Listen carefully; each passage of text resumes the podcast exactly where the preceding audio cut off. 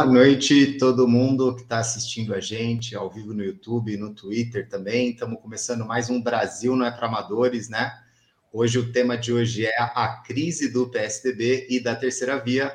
E para a gente fazer uma análise e discutir sobre isso, a gente está aqui com o Tiago Rodrigues.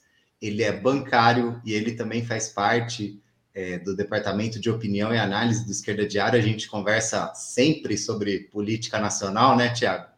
Ah, agora, com certeza. Essa oportunidade de discutir um pouco ao vivo. Seja bem-vindo aí ao nosso programa e obrigado pela participação. Opa, obrigado você por convidar, Danilo. Vai ser um prazer debater aqui ao vivo. Legal. Sobre PSDB. Vai ser ótimo. Discutir crise de Tucano é maravilhoso. É... Antes de começar o nosso programa, gente, aquele recadinho básico que o nosso diário, né, todas as nossas iniciativas, o Brasil não é para amadores, ele funciona, né, com independência financeira, com autofinanciamento. Então, para colocar o Pix aí na tela, para todo mundo que puder contribuir, é, ajuda muito. A gente, inclusive, prefere que seja via Pix, que ajuda mais, mas também todo mundo que quiser contribuir é, através do super chat do YouTube, é, a gente agradece demais. Não esquece de dar like na live, não esquece de compartilhar ela, pode ser agora, inclusive. Inclusive, logo depois da live, né? A gente já sobe nosso programa no Spotify para quem está no ônibus, indo para a universidade, para o trabalho, para a escola, e podendo assistir as, né, nossos comentários, nossas análises. Então, antes de entrar diretamente no tema, só uma nova informação que a gente soube né, há pouco tempo que o TJ de São Paulo, o Tribunal de Justiça, né, determinou é, a reintegração de posse é, de um local né, onde fica um, um acampamento, é, uma ocupação super importante. Marielle vive é, em Valinhos, né, com 450 famílias. É uma área totalmente abandonada pela especulação imobiliária desde 2018, né? É, e essas famílias ocuparam um terreno é, para sobreviver, para ter onde morar no meio da pandemia, essa situação absurda, catastrófica, é, e veio né, essa notícia absurda que vão despejar essas famílias, colocar essas pessoas nas ruas. Então, enfim, é muito importante as entidades, movimentos sociais, partidos é, de esquerda, né, sejam parte aí de uma enorme campanha é, contra essa medida absurda e para que o acampamento e a moradia dessas pessoas é, permaneça aí, né? Então, feito esse comentário mais rápido, vamos entrar diretamente ao nosso tema. Todo mundo deve ter visto que a gente, né, as prévias do PSDB foram interrompidas no final é, de semana passado. Isso supostamente aconteceu por um apagão do aplicativo é, que coletaria, coletaria os votos. Nem 8% dos filiados cadastrados conseguiram votar, nem o Fernando Henrique votou, foi todo um caos, né? É, e isso trouxe à tona esse tema sobre a crise do PSDB, que não começa hoje, não começa com o apagão do aplicativo, e a gente vai justamente tratar disso no programa de hoje. Inclusive, já para começar, eu queria deixar indicado o artigo do William Garcia no Esquerda Diário, muito além da falha do, do app, é, suspensão das prévias do PSDB expõe fatura interna no Ninho Tucano, que é bem bacana aí, um, uma análise para complementar, enfim, a discussão que a gente é, vai fazer hoje. É, mas, enfim, né, indo diretamente ao tema, primeiro, em primeiro lugar, o fato de ter prévias nacionais né, é um fato inédito na história é, desse partido. É, e só pelo fato de isso existir, na verdade, é, tem vários setores na internet que brincam, né? Que mostra que a decisão não foi tomada na mesa do restaurante Fazano, né? Aquele é, é restaurante da elite paulista, né? É, ou seja, é mais um dos indicativos de que tem alguma coisa bastante nova perpassando esse partido. É, enfim, várias questões aí que, que a gente vai tratar hoje Inclusive, Fernando Henrique chegou a soltar uma declaração para o Dória, ao mesmo tempo a gente sabe que ele não é muito simpático ao Dória. Estaria o Fernando Henrique fazendo isso de uma maneira protocolar, quer que o Dória se queime. Enfim, tem vários debates aí no meio para a gente fazer. É, e principalmente, que vai ser o objetivo do programa de hoje, a gente analisar as questões mais de fundo que expressam né, essa crise importante. É, bom, todo mundo sabe né, que a, essa contenda e essa disputa está sendo principalmente entre o Dória e o Leite. ainda tem o Arthur Vigílio ali correndo, né? Mas com é, menos força. Interessante, só como uma sinalização, que o coordenador da campanha do Leite, né, o Paulo Serra, ele inclusive é prefeito de Santo André, inclusive, né, uma prefeitura paulista apoiando um, o Leite, né, não um candidato de São Paulo, já é um indicativo aí que tem muita cisão, muito racha interno que a gente já vai analisar com mais calma. É, mas ele fala que tem um risco, né, que ele acha que esse processo todo é, é, pode ser que alguns candidatos não reconheçam o resultado, o que tá, traria né, efeitos trágicos. Agora, 28, né, o próximo final de semana, dizem que vão computar esses votos e que vai se resolver, mas é, muita coisa vai passar é, debaixo dessa ponte e de uma eleição que já foi né, marcada por muita troca de farpa, acusação direta, é, é, o Leite acusou Dória de fraudar as eleições e colocar gente inscrita para votar que não poderia votar. O Dória deu uma declaração que o general Ramos é, pediu para o Leite fazer uma intermediação com Dória para adiar a vacinação de São Paulo e iniciar ela nacionalmente, né, fazendo aquela demagogia. É, inclusive ele que sempre tentou se apoiar né, nessa imagem do pai da vacina, que inclusive é evidente que não teve muito resultado esse que é, parecia ser um capital político que o Dória apostava. E também a grande imprensa vem, né, é, cobrindo muito. O jornal Globo, por exemplo, chegou a oferecer assinatura gratuita por um mês é, de quem assistisse às prévias, mas a questão é que nem com todo esse apoio de todo esse aparato da grande mídia, parece que as coisas não, não vão nada bem, né? Inclusive na internet tem vários memes é, mostrando essa desmoralização mesmo que, que percorre o partido e essas internas é, é, e o próprio cancelamento delas são uma expressão disso, né? Falando que o, o PSDB está tão mal que ele, quando participa de eleição, ele perde para ele mesmo, né?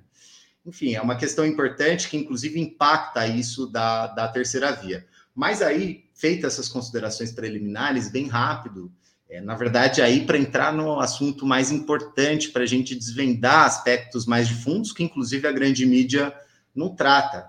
É, porque justamente a gente entender o ponto que esse partido chegou, é importante voltar no tempo, entender essa crise do PSDB no contexto da crise orgânica que o país passa, é, e como, na verdade, veio se operando né, um rearranjo partidário totalmente diferente daquele que se que tinha se constituído no regime de 88, né? Então, assim, é, é muito é, poderosa a imagem comparativa, né? Se a gente voltar um pouco o tempo, nos anos 90, aquele partido poderoso que governou o país por oito anos, implantou o neoliberalismo, né? Hoje não é nem a sombra é, disso que já foi. Inclusive, nem o fato de estar quase 30 anos governando o estado de São Paulo, o estado mais rico, né, no, economicamente no país, é capaz de dar uma estabilidade para esse partido. Então, eu queria começar por aí, Tiago.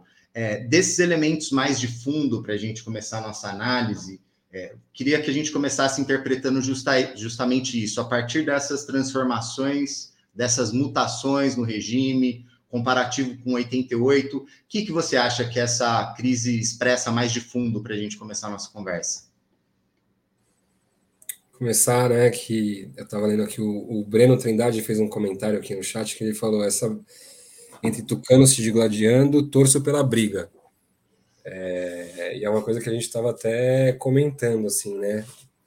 A gente que também já tem aí uma certa idade, viveu a década de 90, viveu todos os ataques do neoliberalismo, as condições de trabalho, a educação, a saúde.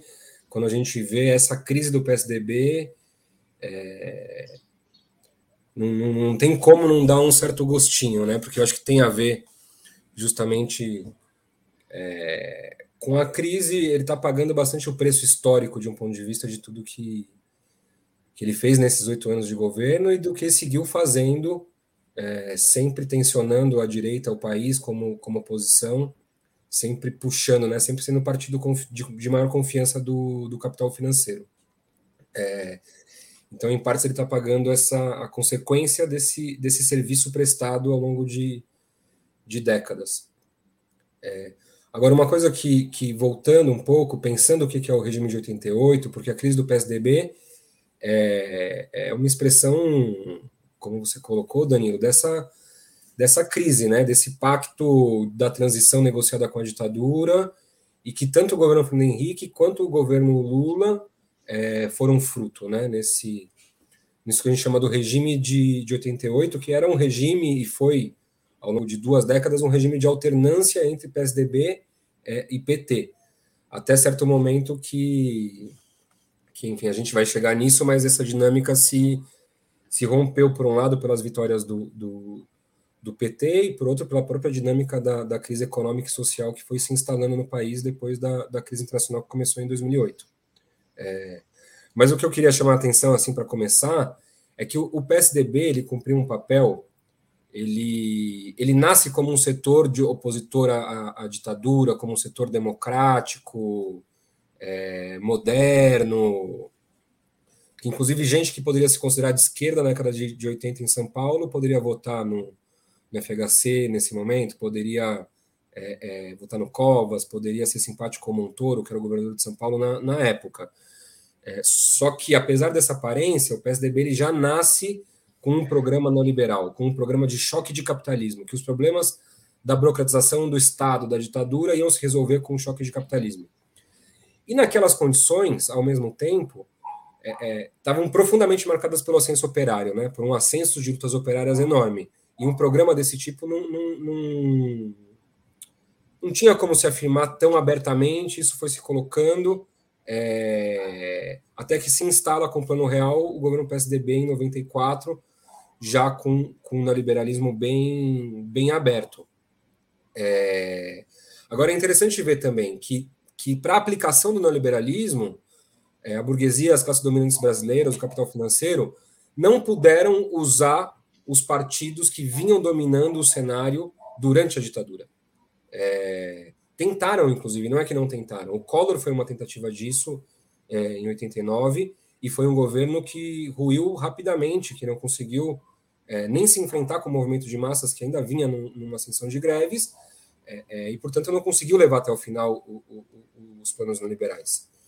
Então, esse partido novo, que era no momento, né, recém-surgido, que nunca tinha governado, é, que foi pela democratização, que no segundo turno de 89, inclusive, apoiou o Lula contra o, o Fernando Collor, em 94 se aliou com o PFL e com os setores que vinham diretamente do arena da ditadura. Até no momento causou um certo frisson nos círculos da intelectualidade progressista, como se fosse uma coisa inesperada, etc. É... Mas essa foi a aliança de governo do, dos governos tucanos, assim.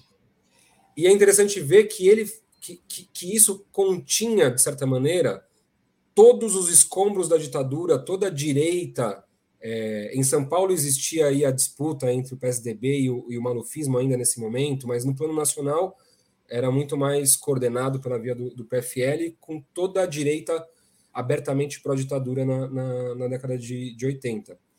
É, então, assim, Bolsonaro não é um, um, um, um, ponto totalmente fora da curva, né? É, é, tinha outros como ele, é, é todo o malufismo em São Paulo, que já era bandido bom é bandido morto, todo esse pensamento, durante muito tempo ficou contido, é, é, digamos assim, pelo PSDB, que se apresentava como essa direita moderada e que fazia o serviço que o neoliberalismo precisava. Certa maneira, o PT também cumpriu um papel análogo à esquerda dentro do regime de, de, de 88, como uma esquerda moderada, é, que respeitaria o status quo e que impediria, e como de fato impediu, até junho de 2013 o surgimento de alternativas à, sua própria à sua própria esquerda. Então, o regime de 88 era um regime que, pela direita e pela esquerda, as duas grandes forças, o PT e o PSDB, garantiam que as coisas estivessem mais ou menos dentro sempre do aceitável para o capital financeiro e para o reivindicado pelo, pelo capital financeiro.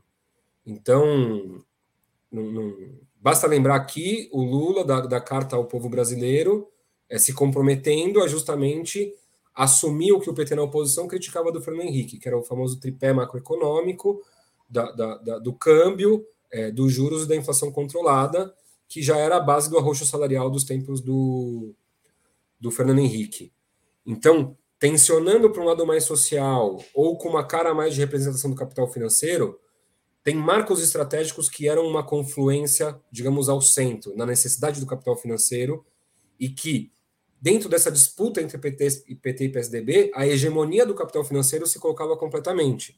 Então, a função do Mercosul como plataforma de exportação para as grandes multinacionais instaladas no Brasil, o mecanismo da dívida interna, que foi substituindo a, a dívida externa dentro desse processo do, do, do, tripé, a lei de responsabilidade fiscal que, que o PSDB colocou e que o Lula nunca tirou, a continuidade da reforma trabalhista que foi iniciada, desculpa, da reforma da Previdência, iniciada no governo Fernando Henrique, continuada depois em 2003 é, pelo Lula.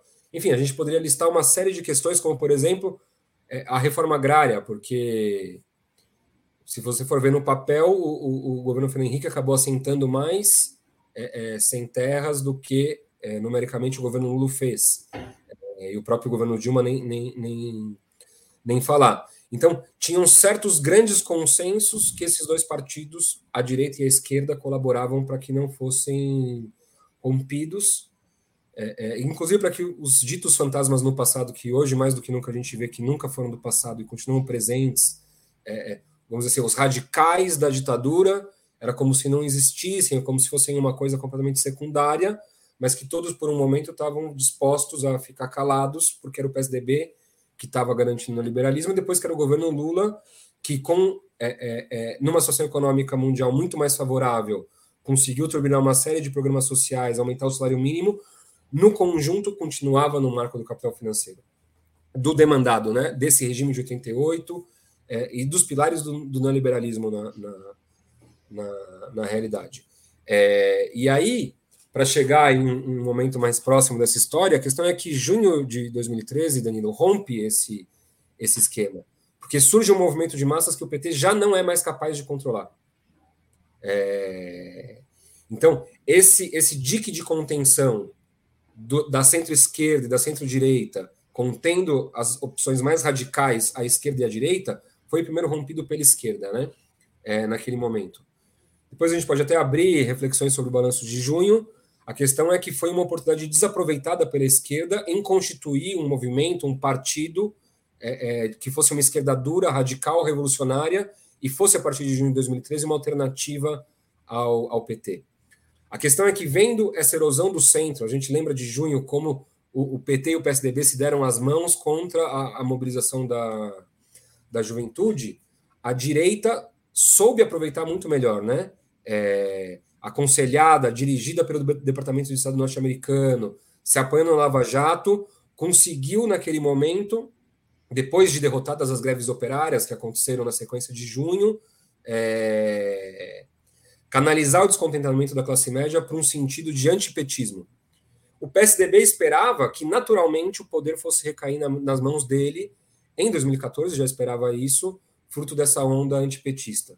Mas a questão é que foram surgindo novos movimentos da direita, primeiro aquele vem para a rua, revoltados online, é, e outros, lembro que eram três ali, está me fugindo o nome de, de, de, de, um agora, os mais importantes, que já foram deslocando a representação que o PSDB esperava que recaísse, que recaísse nele. Se a gente lembrar das marchas de direita de 2015, lavajatistas, as figuras públicas do PSDB já tinham dificuldade de falar para esse público muito mais à direita é, dessas marchas. E também os setores tradicionais burgueses, que sempre foram a sustentação tradicional do PSDB, vendo esse cenário e vendo a necessidade de aplicar um ajuste contra as condições de vida da população cada vez maior, também foram colocando suas apostas cada vez mais em setores mais radicais, né? É... Não necessariamente o Bolsonaro era o mais querido de todos eles, mas a própria opção por tirar a Dilma com o Moro, é rifar a, a, Petrobras da maneira que rifaram com, com, a, com a Lava Jato, e por essa via, uma via golpista, né, tentar abrir caminho de volta ao governo, já mostra que o PSDB estava respondendo a uma indireitização né, da, da, burguesia que já de conjunto queria é, é, liquidar com vários aspectos do Pacto de, de 88. A questão é que nesse processo de liquidar com esses aspectos, também foi se liquidando as bases sociais em que a hegemonia do, do PSDB na polarização com o PT se assentava, na verdade. Então, quando a gente vê essa crise, é, é, realmente é uma crise que vai muito para além da questão do aplicativo ou de uma outra questão. É, é, é uma crise que mostra um partido buscando um caminho para se recolocar como alternativa fiável e confiável para o capital financeiro, mas que nas novas condições políticas e sociais do, do Brasil atual encontra muita dificuldade é, em conseguir isso, né? Que seria é, é, é a, a, crise do PSDB também é expressão de que busca uma terceira via, porque a terceira via natural, que nem era para ser a terceira, era sempre a segunda ou a primeira, era, a polarização era PT e PSDB, é, só a partir de 2018 que, que, que, deixou de ser assim. Agora é a, a questão da terceira via. É a crise do PSDB e a crise, na verdade, a dificuldade do capital financeiro em conseguir um candidato que realmente possa é, é, fazer com que o seu projeto seja vitorioso nas urnas, né? Então, quase que a gente diz assim, a última vez que o capital financeiro conseguiu impor o seu projeto com maioria de votos foi na segunda, no, no país, né? Não nos estados, mas no, no, no governo nacional, foi é, é com as eleições do Fernando Henrique em 1998, ainda que, verdade seja dita, em 2002, é, o, o, Lula foi o candidato favorito do capital financeiro, na verdade, em relação ao, ao Serra naquele momento, né? É, mas, mas enfim, deixa um pouco, a, a, devolvo um pouco a bola para você, Danilo, para a gente pegar um pouco daí, né?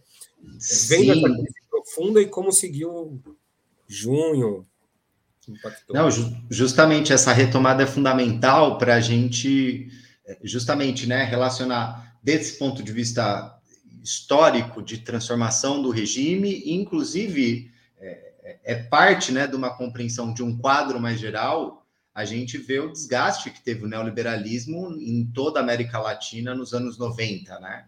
Então, por que o PSDB sai do poder e justamente o Lula se transforma nesse momento no candidato preferido, está bastante relacionado a isso. Né? A gente viu nos anos 2000, é, 2001, né, tudo que significou o processo argentino, também na Bolívia, consecutivamente, 2000, 2003, 2005, e no Brasil, é, Fernando Henrique Cardoso e o PSDB encabeçavam, né, eram a cara do neoliberalismo, é, e justamente para evitar é, um processo mais disruptivo a partir da luta de classes, é, justamente tem a entrada do Lula é, no governo com uma frente popular é, preventiva, né? ou seja, um governo que governa para o capital, administra o capitalismo através de concessões e fazendo um governo é, de conciliação de classes. Né? Então, esse panorama mais geral, ele é muito importante para a gente entender esse processo de corrosão do PT, inclusive voltando, né, é, ao próprio processo que se acelerou com mais força é, essa transformação do regime de 88, que se desenvolveu muito bem, é, que foi justamente o golpe institucional, né?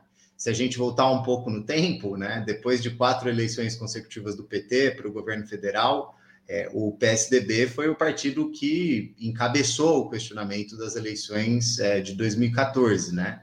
Logo que se fecharam as urnas, o Écio Neves já saiu questionando os resultados eleitorais, dando claramente uma senha dos, do, caminho né, que o partido seguiria, é, sendo depois um dos articuladores, impulsionadores do golpe e acompanhando essa, esse processo de radicalização é da própria burguesia brasileira que a gente já vai desenvolver mais à frente.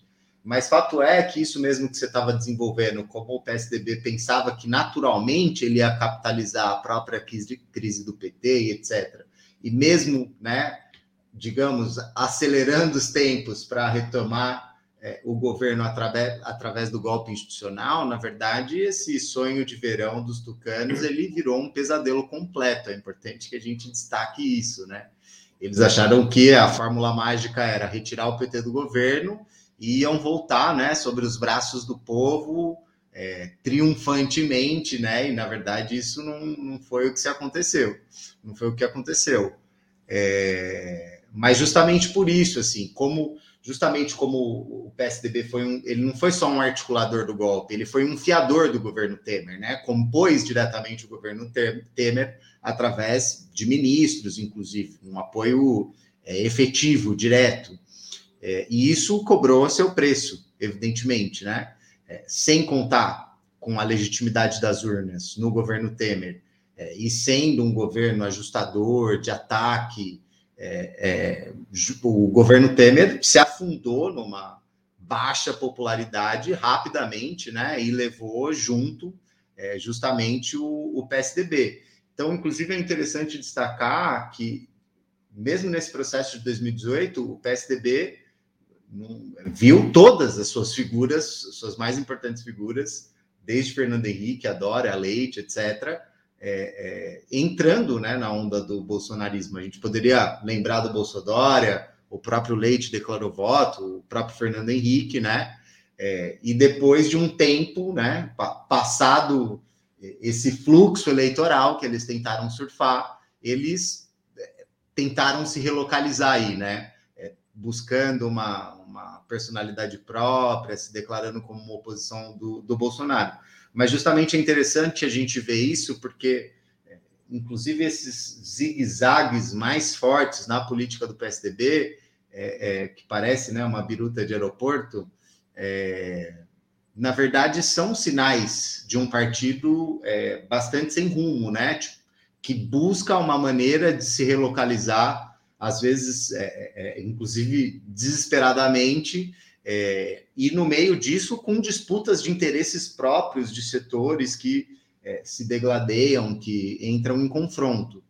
Inclusive, nesse momento mesmo, aí se abriu um debate na opinião pública que existia um racha da turma do cabelo branco com a turma do cabelo preto, que seria uma referência, né? A cisão da ala histórica e dessa ala mais nova, encabeçada pelo Dória e pelo, e pelo Leite, é, que tentavam apresentar um PSDB novo, que não era aquele do regime de 88, etc., né? tentando fazer uma maquiagem, digamos assim, no PSDB, é, que era uma expressão, na verdade, de uma crise de identidade, uma crise de projeto, é, uma crise da sua própria hegemonia e das suas bases sociais, é, como você estava desenvolvendo, né? Então, é, é, justamente é um, um período é, em que é, a gente vê justamente, né? Existia uma pressão objetiva que a gente, para compreender o que a gente chamou de zigue-zague, para facilitar a compreensão, né? Inclusive esse essa embarcada inicial do bolsonarismo, isso está bastante é, vinculado a esse processo é, de radicalização da, da, da, da, política mesmo da burguesia nacional, que se vincula inclusive com o estouro da crise econômica de 2008, depois seus impactos é, consecutivos no Brasil. Então, inclusive, para a gente fazer mais um bate-bola, para desenvolver um pouco esse aspecto, como, como que você diria que estruturalmente isso impacta o, o PSDB, Tiago? É, Danilo, eu estava eu tava lembrando aqui você falando dos zigue-zagues do, do PSDB, tem uma, uma imagem que, que deixou de ser atual, mas que acompanhou durante muito tempo o PSDB, que era a imagem dos tucanos em cima do muro. Que, que era um pouco próprio do surgimento do PSDB. Eu estou voltando muito porque parece um pouco as crises do início do regime de 88, às vezes tem pontos de contato com a crise, as crises do fim do, do, do regime. E por que, que, que era essa coisa do em cima do muro? Porque tinha um movimento operário pela esquerda e o, os militares, o Arena, o PDS, etc., com muita força pela direita, e o PSDB, como um partido burguês, mas que tentava se apresentar como democrático, tinha que fazer esse jogo. Parecer aliado aos movimentos por salário, etc., ao mesmo tempo que, na verdade, aplicava um programa neoliberal. Então, sempre parecia que estava um pouco lá, um pouco cá. Depois isso passou, né, com, com, com o governo. Mas agora, de novo, volta a isso, porque a mesma. Na, nas novas circunstâncias, com, com, com os herdeiros dos milicos de novo no, no, no, no poder, o PSDB fica, fica nessa situação, porque ele é oposição mas os projetos é, é, econômicos do Guedes são todos endossados pelo PSDB. Então ele é uma ele é uma posição que fala assim, o problema é que o Guedes não está sendo, não está cumprindo com o que ele realmente falou que ia fazer e não sei o quê. E ao mesmo tempo quer fazer parte de algum bloco, de alguma frente ampla, de alguma aliança democrática em oposição ao, ao, ao Bolsonaro. São, hum. são, são duas posições aí que o PSDB fica nesse zigue-zague e que, na verdade, só vai agravando a crise do, do, do PSDB, né? Porque quem é votante tradicional do, do PT e do Lula é, não, não, não, não, engole o, o, PSDB social depois de tudo que foi no liberalismo tucano. Tem diferentes discussões táticas, estratégicas, setores que defendem a frente ampla com o PSDB, etc. Mas isso é outra coisa. O votante mesmo, não, não o petista lá do bairro, da, da, do local de trabalho, não acha que o PSDB é uma coisa, um aliado. Ele vê sempre como inimigo. E a direita, se o PSDB seguisse no curso de se endireitar cada vez mais e do AS fosse cada vez mais à direita, talvez o PSDB, não sei, pudesse ter conquistado um lugar aí na direita dura ou na extrema direita. Teria que mudar muito, né? O Dória chegou a representar uma renovação nisso, né? O Leite também, ao seu modo, os dois com, com apoio ao Bolsonaro. Mas depois também voltou. Então, para essa base mais à direita, mesmo que se descola do, do, do, Bolsonaro e busca coisas mais razoáveis à direita, também não vê com confiança o, o PSDB. É gente que quer a radicalização dos ataques aos direitos. A gente que hoje está tá navegando com, com, com o Guedes. Então, vê o PSDB fazendo esses cenários, o PSDB fica numa fica realmente numa numa numa sinuca de bico aí, né? Não sei o que que difícil, na verdade, a situação do do PSDB atualmente. Não, não Meu, é você... decretar o fim, mas tá difícil a coisa. Não, tá muito difícil. É, é, só para pegar um gancho disso que você estava desenvolvendo, do lá e cá, né, esse duplo movimento, sinuca de bico, etc. Foi muito interessante um, um artigo que o Dória publicou no Estadão agora no último dia 19, né? Ele é até meio chocante, assim. É, chama Como o PSDB pode ajudar o Brasil. E ali ele tentou passar uma imagem do PSDB cheio de preocupações sociais, né? Inclusive, eu trouxe aqui um parágrafo só para ilustrar, caso alguém não tenha visto, bem curtinho, que ele diz, né? A história deu razão ao PSDB. Os projetos estruturantes implantados nos governos tucanos seguem presentes na vida dos brasileiros. O Plano Real de Fernando Henrique Cardoso, a integração do Brasil ao mundo, o fortalecimento do SUS, as campanhas de vacinação, os remédios genéricos de José Serra, as escolas técnicas de Geraldo Alckmin, a universalização do ensino básico de Paulo Renato, o combate à pobreza de Ruth Cardoso, o olhar municipalista de Franco Montoro, o poupa-tempo de Mário Covas e, mais recentemente, a vacina. Tudo que o PSDB construiu permanece vivo e atual. Então, olha isso que interessante, assim, não é chamativa essa imagem, né? Se a gente, vamos comparar com aquele Dória que eleito pela primeira vez na prefeitura de São Paulo, que defendia a privatização de tudo, né? É, que ele era empresário e não político, todo um discurso ultra neoliberal, é, bastante forte. A gente comparar isso com esse parágrafo, na verdade, com o artigo de conjunto, convido vocês a, a lerem, porque é interessante para a gente analisar. E assim, no marco disso que você estava desenvolvendo, Tiago, acho que para a gente pensar algumas hipóteses, assim, né? Porque o, o Dória escreve isso é, com essa preocupação social toda, né? Querendo que, obviamente, aqui, né? A gente não precisa desenvolver isso, que é, é, é demagogia pura, né? O, evidentemente, o tanto de ataque que o PSDB fez à, à, saúde, à educação, o Alckmin mesmo aqui, né? Fala das escolas técnicas do Geraldo Alckmin. É, as escolas é, estaduais que os estudantes tiveram que ocupar, né, para não, não, serem fechadas e derrotaram o Alckmin. É, então, na verdade, essa preocupação social é, é, bastante balela, mas isso a gente não vai desenvolver tanto. Fortalecimento do SUS, como que tem. Né? Fortalecimento né? do SUS, não, é, é palhaçada. Mas como o nosso público já é bem crítico ao PSDB, a gente vai economizar essa parte do programa e pensar essa questão da, das hipóteses, assim, porque a primeira, enfim, é evidente, né? Ele cita todo mundo. Até o Alckmin, que talvez está de malas partidas, talvez PSDB, etc., que inclusive é, é um desafeto declarado dele, é, mas enfim, o Serra, FHC, Paulo Renato, Covas, enfim.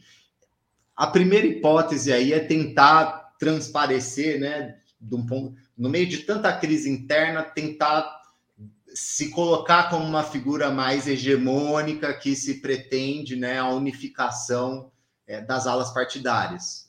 Ele deu declarações nesse sentido, inclusive.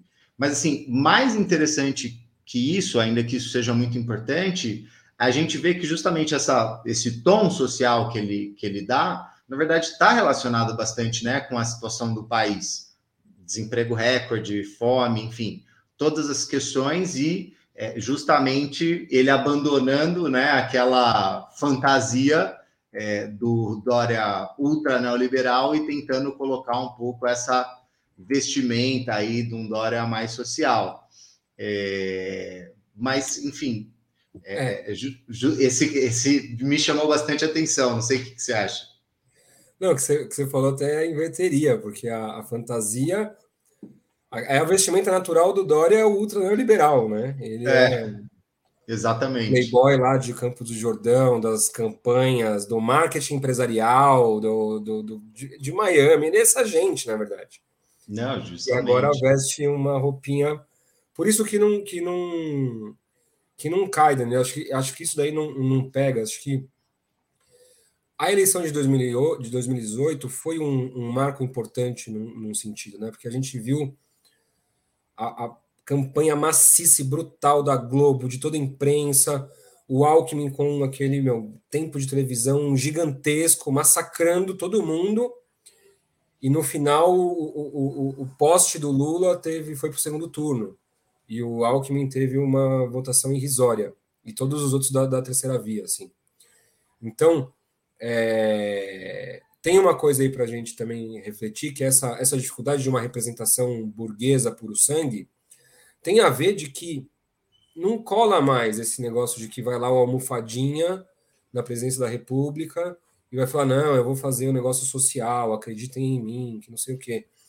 É uma coisa que, que, que, que realmente esse estilo do PSDB, o tecnocrata, é, é, que faz as coisas direito, e porque faz direito, faz pelo povo, mas na verdade ele é um burguesão. É, é, é não convence, assim, tipo, realmente está difícil, na verdade. E eu acho que não é à toa que, que, que a sua maneira, que a gente pode falar que o Bolsonaro é um boçal completo, a gente não vai estar tá, é, errando muito, assim. Mas no jeito tronco dele lá, meu, tipo, bruto, ele acaba tendo uma linguagem mais popular, assim, com a base dele, né? Com os milico, com os caminhoneiros de direita, com, com, com os latifundiários bronco lá do, do, do, campo, não só os latifundiários também, né? Muito pequeno proprietário, lojista. Milícia. Ah, para não falar milícia. Mas ele fala um linguajar dessa gente, vamos dizer assim. É, e por essa via ele aparece como um cara que não é esse almofadinha.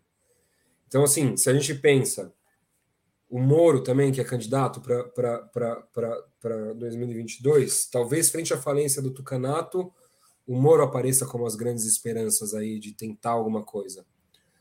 É, é, eu acredito pouco, porque entra nesse mesmo perfil, né? Tipo, o cara que não.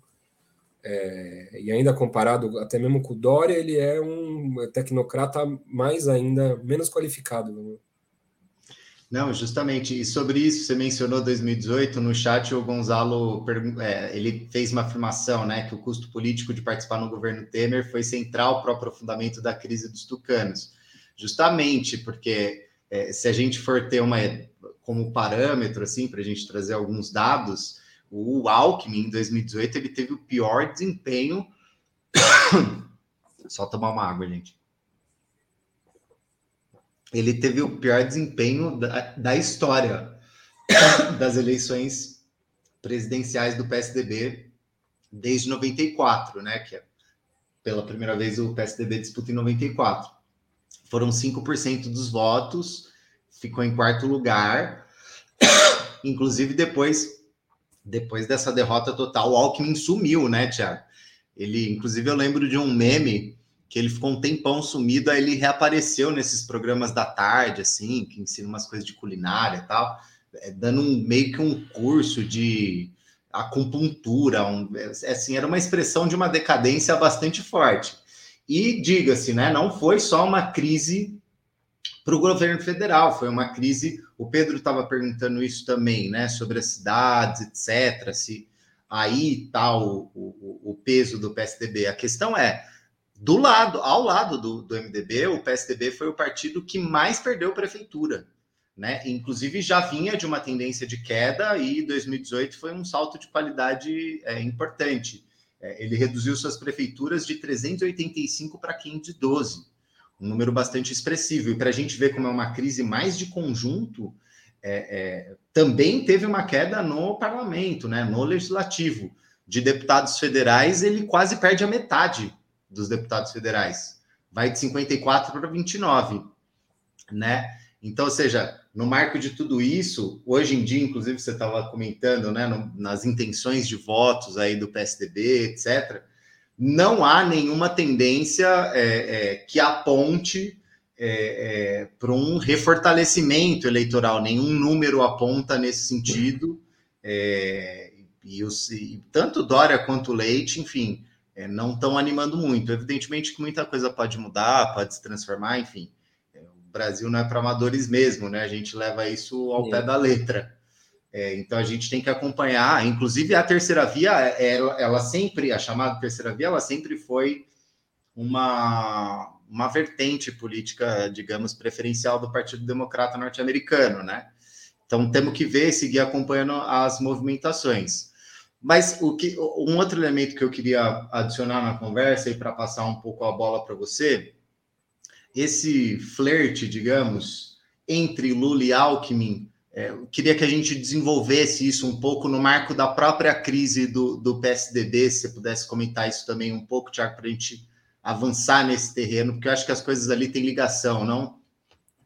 Sim, com certeza, Danilo, tem bastante é, ligação, e acho importante é, é, relacionar com aquilo que a gente estava conversando na primeira parte, que era esse sistema de alternância do regime de 88, em que o PT e o PSDB eles eram é, é, uma polarização dentro de um, de um consenso, na verdade. E até o Lula expressou isso, né? Quando ele falou da possibilidade de ter o Alckmin como vice, ele falou: ah, nunca minhas divergências com o Alckmin foram insolúveis ou foram coisas muito incontornáveis, assim. É, e a própria cena das manifestações em junho, né? Era o Alckmin na época e o Haddad juntos, coordenando juntos o aumento, coordenando as respostas, coordenando a repressão, depois coordenando juntos o, o, o, recuo, é, mostra um pouco isso. Então, de certa forma, um, uma candidatura desse tipo, será que a gente não poderia chamar uma tentativa, de alguma maneira, de salvar o regime de 88? Ou o que é interessante do ponto de vista desses setores, é, é, de alguns setores da, da, da, burguesia? Porque o que, que tem aí? Para mim, tem uma preocupação estratégica, que é são os interesses também da, da, do capital financeiro querer um candidato próprio mas existe uma preocupação estratégica que vai se, se, se intensificando é, até onde a situação dá para levar a ofensiva no nível que ela está sendo levada hoje, sem nenhuma compensação. Brasil voltando brutalmente para o mapa da fome, é uma catástrofe social, na verdade, que vive o, o, o país. Muitos setores mais lúcidos do capital financeiro se perguntam até onde dá para a gente esticar a corda. Então é melhor a gente parar antes de esticar. E uma composição desse tipo, na verdade, que apareça como com a cara do regime de 88 e, e, e, e, e com um discurso tentando voltar em algumas das coisas que, que, que, que foram a marca do regime de 88 em termos de direitos sociais, é, pode ser aí uma alternativa bastante factível, né? Justamente porque o PSDB já está mostrando que não teria força para ele empalmar é, com uma cara tucana o, o, esse, esse espírito de retorno, porque, como a gente disse, ninguém acreditaria nisso. Agora, realmente, é, é, juntando com, com Alckmin, fica uma coisa muito mais confortável para o capital financeiro. E querendo ou não, as pessoas tendem a votar no Lula mesmo com Alckmin, vão ficar mais críticas, o que, o que tem que ser aproveitado pela esquerda para avançar no, no projeto de, de construção de uma esquerda revolucionária da classe trabalhadora abre provavelmente oportunidades disso também, é, mas fica aí uma, uma situação mais confortável para o capital financeiro. Por outro lado, eu acho que a gente também tem que pensar é, o, o, Dória, quando ele se elegeu prefeito de São Paulo, ele não era do ninho tucano tradicional, nunca foi e ainda não é. Inclusive, ele teve vários elementos na prefeitura que ele flertava muito mais com a, com a tradição do populismo de direita de São Paulo, que vem do Gênio Quadros, do Maluf. Imagina que um, que um tucano puro sangue ia se vestir de gari para fazer uma, uma média com o povo, assim. Impensável, né? Tipo, Ia ser expulso, né? É, não, não, não teria isso. Então, ele já era ali um, um incômodo, é, é, era briga, e a gente para o hospital, é, as disputas dele com o Alckmin aqui pelos diretórios em São Paulo e tudo. É... O que eu fico pensando, pegando o gancho de uma coisa que você falou no começo, é até que ponto não pode ter também nesse movimento do Alckmin, é, na verdade, uma expressão de que outros tucanos já foram saindo antes do PSDB para outros partidos de, de direita ou centro-direita. É, mas, por exemplo, quando se o Alckmin se, se elege novamente governador de São Paulo, ainda que seja por outra sigla, pode ser um ponto de aglutinação dessa diáspora tucana que vem se dando nos últimos anos num gabinete Alckmin é, em São Paulo, por exemplo.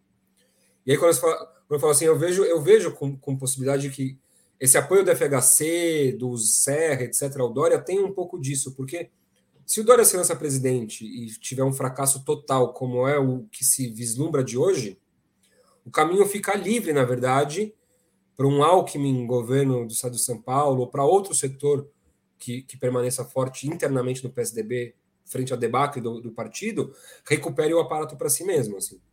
Eu também não acho que, que os tucanos tradicionais vão abandonar facilmente é, o partido dessa maneira, né? E o Alckmin, o Alckmin, é, enfim, é, são minúcias, né? Mas o Alckmin, na verdade, ele já foi um tecnocrata que não era bem da estirpe do Covas, do Montoro, etc., mas era muito mais chegado do que é um, um, um Dória. Mas enfim, tem outros, Augusto Nunes, tem, tem outros que a gente poderia citar. Antes dele, o primeiro que começou isso foi lá o Chalita, né? Que foi para o PSB, era ministro da Educação é, Tucano. Então, talvez isso seria uma aposta. Mais difícil é isso no caso se o Alckmin for vice do, do Lula, né? Porque nesse caso, quem seria o nome deles para o governo do Estado? Seria uma jogada habilidosa do, do, do, do PT, talvez, de um ponto de vista bem engerir os negócios da burguesia, apostar numa aliança dessa no governo federal e abrir caminho para a eleição do Haddad é, em São Paulo, que, que, enfim, seria quase um sonho ali do PT pela primeira vez na história. Ainda que, não sei, é tudo muito em aberto, são, é, são conjecturas, né? Mas acho que são conjecturas que estão sendo feitas enquanto essas cartas vão sendo vão sendo embaralhadas, na, na, na verdade, né? Tipo, o Alckmin vice do Lula realmente são mudanças grandes também políticas. Justamente, há quem diga que Alckmin, vice do Lula, teria uma força maior, né, como sinalização para o capital financeiro, do que a Carta ao Povo Brasileiro de 2001, né, do IMB. E, ah. e, né, e, é bem forte mesmo, né, a sinalização. Inclusive, assim, nesse terreno das hipóteses e, e também das especulações, é, caso o PT considere que, que vale a pena, né, incluir o Alckmin na chapa presidencial é, justamente para. E, e, sobre o risco de ter é, é, como negociação a possibilidade de abrir mão de São Paulo, é uma variante possível, porque justamente isso corresponde aos movimentos que o PT veio fazendo de articulação, enfim, PSD, FHC mesmo, né? O Lula teve reunido com ele, Kassab, etc. Então não, não seria é, estranho a possibilidade do PT retirar a candidatura do Haddad em pró do Márcio França, que inclusive foi bem né, nas eleições, eu, foi difícil, foi super disputada, ultra disputada as eleições com Dória. Se criou ali um temor, né, se o França ganharia, é, em detrimento dessa entrada do Dória na chapa presidencial. Sim, e, e, o, e o Márcio França é mais tucano do que o Dória, de certa forma. Assim. É, exatamente, já conseguiu um diálogo interno essas alas do PSB, né, de esquerda, do Freixo, justamente fazendo parte dessa rearticulação é, do PSDB. Mas, inclusive, isso, Thiago, é muito interessante, porque é uma, é uma justamente, eu acho que você, é, essa definição que você coloca, como isso expressa né, uma tentativa de recomposição daquele rearranjo é, do, do, do, do regime de 88, em primeiro lugar, né, as condições políticas, objetivas e sociais não são aquelas, né? Então, é um mesmo que se tente alguma forma ali de é, criar um espantalho do que se já foi, seria uma forma de um pacto, de um rearranjo muito mais precário. e, ao mesmo tempo, um nível, é, pelas declarações que o próprio Lula veio dando, que você mencionou, um nível de direitização gigante, é, qualitativamente superior, é, justamente já é, né, essas próprias declarações e sinalizações do Lula. E aqui é curioso, só como não é tema do nosso, nosso programa de hoje, mas é interessante a gente ver né, que ainda tem organizações de esquerda, é, como a Resistência, né, corrente do pessoal, que passa vergonha, né, dando conselho para o Lula que ele não pode se coligar com o Alckmin, e lembrando o histórico do Alckmin, como se o Lula não soubesse, porque ele é a esperança do povo brasileiro, né? É, ou seja, justamente a esperança, é, é, essa esperança do Lula parece vir de uma corrente interna do PT, é, que inclusive faz esse diálogo é, como se pudesse pressionar o Lula para que não tomasse posições como essa, sem entender esse processo mais de fundo que está se dando em perspectiva das eleições de 2022, né? São movimentações bastante concretas que se desenvolvem é, e que se inserem. É bem interessante. Em alguns programas, teve um programa anterior que a gente analisou mais a, é, os elementos, é, a própria política do PT. E eu acho que o programa de hoje ele é bem interessante justamente para a gente ver como é, não são crises de partidos isoladamente, né? Mas crise uma crise mais de conjunto, por isso que a gente começou colocando como se insere né, na crise orgânica brasileira, justamente essa ruptura entre representantes e representados. O PSDB foi é, parte fundamental disso e mostra um regime que está em transformação muito rápido, né? É um regime que está se modificando e se alterando rapidamente. É, mas, enfim, considerações essas colocadas, só para não deixar de comentar sobre o chat, é, tem muita gente dando boa noite. É, o Eduardo, o Pedro, o Dugo, o Whindersson, Paula, Breno. O Breno manda saudações são francisquenses de Sergipe. O Leandro Leste, João Paulo, o Gonzalo. Enfim, muita gente. Edson. a gente não queria deixar de agradecer todo mundo. É, e, inclusive, colocar para você, Tiago, alguma consideração final, alguma, é, alguma coisa que faltou a gente desenvolver para a gente. Já estamos chegando nesses minutinhos. Estava me mordendo aqui para poder fazer essa consideração final, porque você deixou muito levantada uma, uma questão, quando você falou da, da política de organizações como a resistência e tudo, porque de certa forma, acho que tem uma subestimação muito grande da subjetividade da inteligência da classe trabalhadora brasileira mesmo nessas organizações. É, é, ninguém, eu acho que, que, que, essa política da resistência é, de que uma frente de esquerda com Lula, isso daí não, não, não convence ninguém, na verdade. As pessoas sabem o que é o Lula, as pessoas sabem que o Lula apertou a mão do Sarney, apertou a mão do Collor, apertou a mão do Maluf para governar e espera que o Lula, de repente, depois de velho, vai virar o cara de esquerda que ele nunca foi, na vida inteira dele que ele falou que ele nunca, que ele nunca foi. Na verdade, o, o, para mim, o grande espinho que tem a, a, a burguesia de conjunto para embarcar mesmo no Lula é que ela sabe que a liberação de forças que pode ter como eleição do Lula, ou com o Lula sendo um candidato forte, não porque as pessoas vão achar necessariamente que o Lula vai fazer tudo e ficar esperando. Mas porque mudou as condições, categorias tradicionais da, da, da classe trabalhadora brasileira podem sentir mais confiança para lutar. E justamente por aí que entra uma possibilidade de, de desenvolvimento. É, que é aquele ponto. A, a, direita tem aproveitado a crise do, do, do PSDB para avançar, os militares se recolocando como uma força política ativa no país, de extrema direita, grupos de extrema direita levantando a cabeça e a gente vê organizações que se reivindicam de extrema esquerda pedindo para o Lula ser de esquerda. É uma coisa que, que não. não, não, não é, é, hoje, o momento é muito reacionário, a gente vê todas essas disputas acontecendo, mas eu acho que, que a perspectiva dessa experiência mais acelerada com o Lula, que tende a ser no novo governo Lula do que foi no primeiro governo Lula, é, mostra que a gente está num período de, de, de, assentar bases ideológicas, políticas, programáticas, estratégicas para o ressurgimento de uma esquerda radical no país com peso e influência é, forte na vanguarda e em perspectiva de, de, de, massas, né? que é a única resposta que pode ter. É, é não vai resolver nada um, um, um, um governo Lula, e nem a crise do PSDB ou a crise dos partidos tradicionais neoliberais vão reverter diretamente à esquerda. Pelo contrário, senão.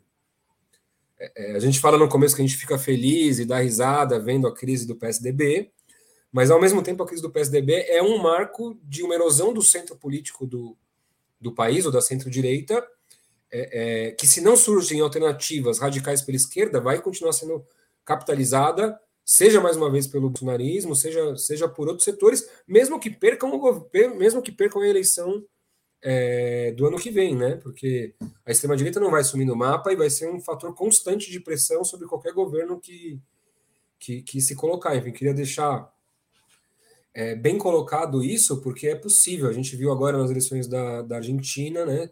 Se fortalecer a FIT, se fortalecer o, o, o PTS, se fortalecer um candidato é, operário, gari, é, de etnia é, é, indígena, é, socialista, numa província tão conservadora quanto o Rui na Argentina. E não é que, que, que, que as províncias conservadoras do Brasil são, são tão essencialmente diferentes do, do, do campesinato e da classe trabalhadora de Rui, por exemplo, para a gente não imaginar que em Goiás, a nova classe operária que existe lá, os, os, trabalhadores rurais que existem lá, não podem é, é, se interessar também por uma alternativa radical de esquerda, vendo que a alternativa radical de direita que eles apostaram está, na verdade, ferrando eles de todos os lados. Né? O preço da gasolina, é, é enfim, a crise social que o Bolsonaro está tá colocando é possível, né? Me estendi demais, acho que nessas considerações finais, mas acho que é um tema fundamental, né? Quando a gente pensa a crise do tucanato, é, é, pensar a relação disso com, com Lula, como a gente fez, e pensar como que pode surgir uma alternativa, na verdade, nesse cenário todo político que a gente está vivendo. Sem dúvida, não, e não se estendeu nem um pouco, porque justamente é uma política do próprio PT falar que não é possível o surgimento de uma extrema esquerda, né? Uma política permanente. E justamente uma análise mais de conjunto da corrosão desse regime político é, é tem que levar isso como conclusão fundamental, né? Na nossa análise. É, mas eu acho que por hoje é isso, né, Tiago? Acho que foi bom o programa de hoje. Muito bom. A gente, enfim, mais uma vez agradece todo mundo, mais uma vez eu agradeço o Thiago. E terça-feira que vem, sete e meia, estamos de volta de novo, analisando os novos dobramentos aí que tiverem no Brasil. Boa noite, gente. Boa noite, pessoal.